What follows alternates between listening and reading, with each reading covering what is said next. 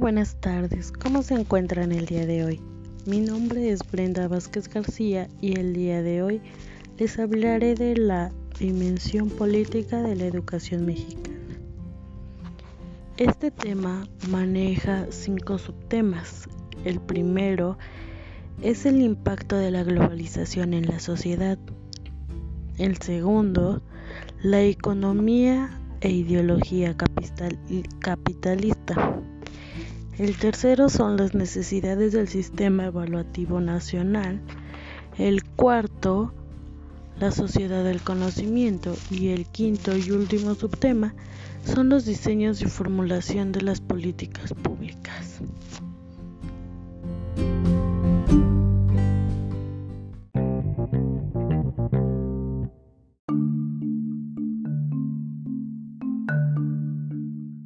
El primer punto del que vamos a hablar es el impacto de la globalización en la sociedad. Y bueno, primero explicaremos qué es la globalización. Y bueno, la globalización es un proceso de interacción e integración entre la gente, las empresas, los gobiernos de diferentes naciones y los gobiernos de diferentes naciones en función del comercio, la inversión en el ámbito, internacional. Claro que con el respaldo de las tecnologías de la información. Este proceso produce efectos en el medio ambiente, en la cultura, el desarrollo y la prosperidad económica al igual que en el bienestar físico de los seres humanos que conforman la sociedad de todo el mundo. Algunas de las características son el aumento en el crecimiento del comercio internacional. Claro que esto solo se produce mayormente en los países industrializados. También el aumento de los flujos financieros y en la tecnología y e interrelaciones, perdón. Y esto nos hace preguntarnos qué impacto ha tenido la globalización en la sociedad. Bueno, algunos de los impactos que más ha tenido la globalización y que podemos ver eh, fácilmente son que ha ocasionado problemas de desempleo, la perdón, ha habido repercusiones económicas y efectos desiguales en los diferentes países, así como también ha ocasionado repercusiones en los empleos y en los salarios. Por tal, es necesario ajustarse para enfrentarse a esta globalización, a este nuevo mundo en el que nos estamos enfrentando.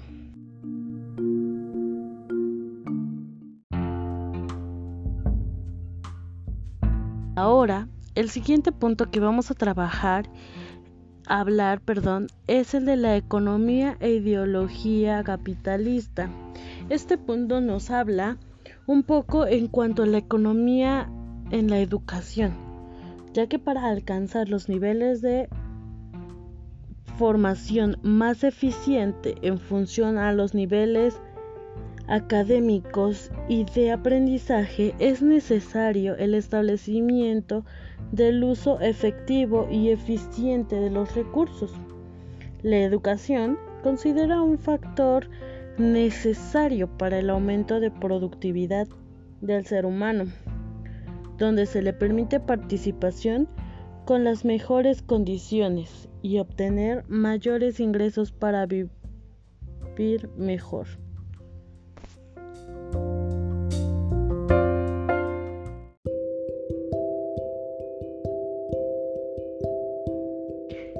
El tercer punto del que vamos a hablar son las necesidades del sistema educativo nacional.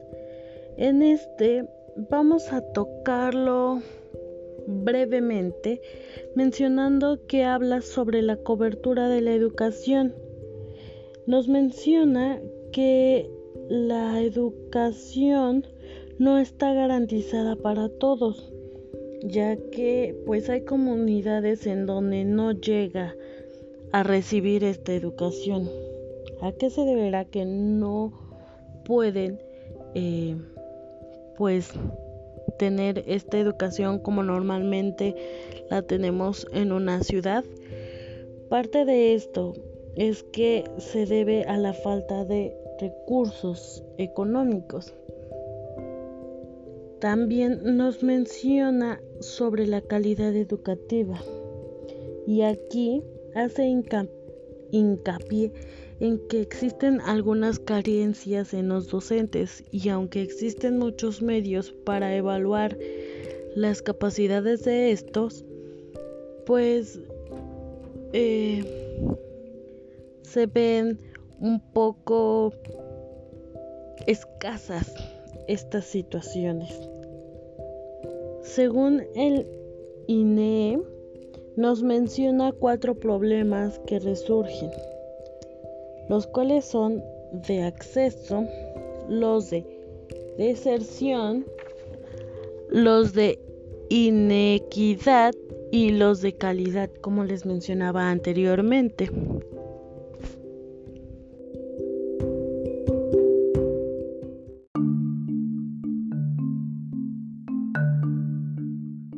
Cuarto punto a trabajar, eh, perdón, a platicar son la sociedad del conocimiento. Y bueno, pues aquí la UNESCO las define como sociedades inspiradas en el saber, ya que pues son aquellas donde las interacciones se vinculan a las de los individuos se sustentan y se sustentan a través del acceso y procedimientos de información. Aquí Ducre nos menciona que la sociedad del conocimiento es la etapa más importante del aprender a aprender. Algunas características que maneja la sociedad del conocimiento es que son es una aceleración de la producción del conocimiento. Maneja la innovación como una actividad dominante.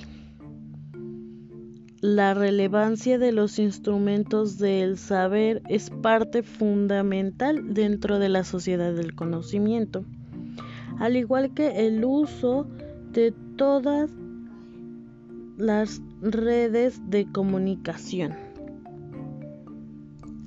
Es importante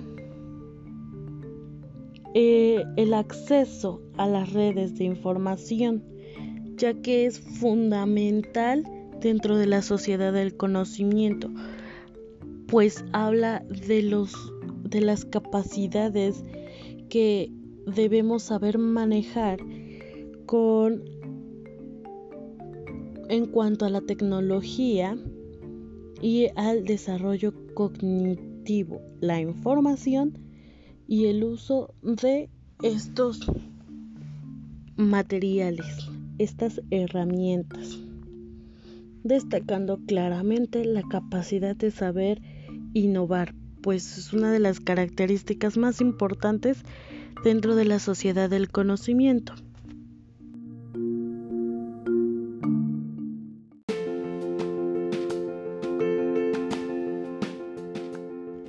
Último punto es el diseño y la formulación de las políticas públicas.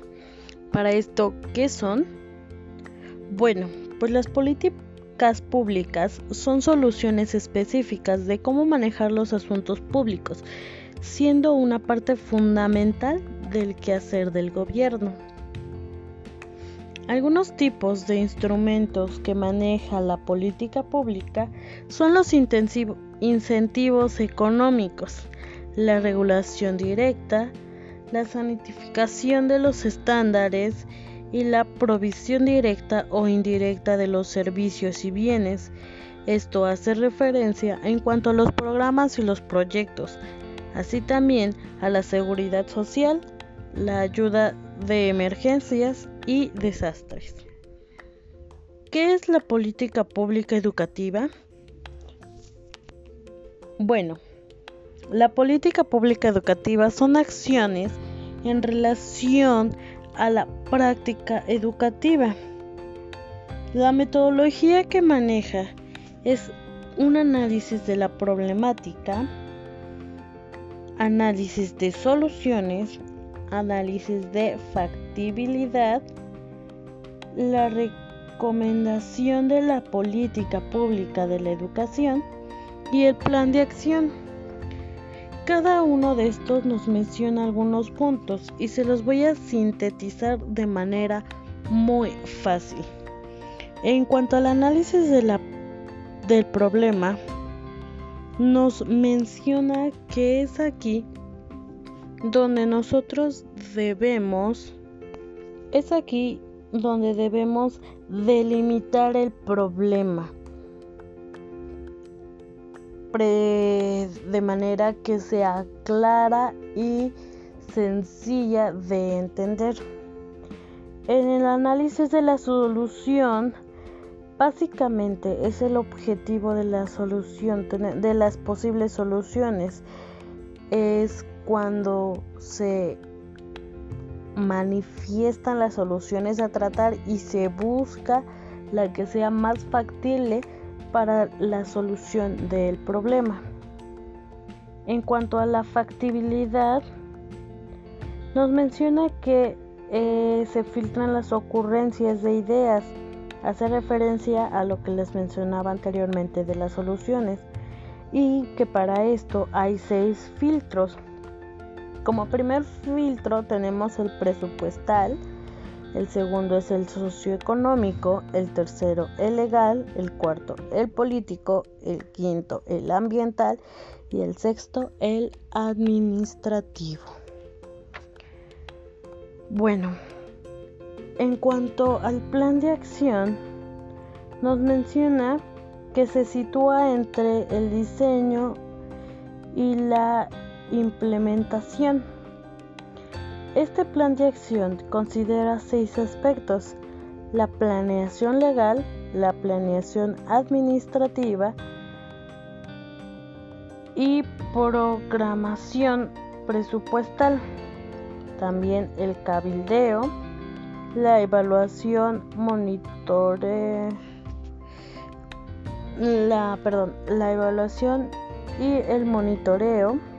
Y por último la estrategia de comunicación, perdón, también la regla de operación. Se me estaba pasando ese pequeño detalle. Y bueno, esto sería todo en cuanto a los temas mencionados dentro de el tema de dimensión política de la educación mexicana.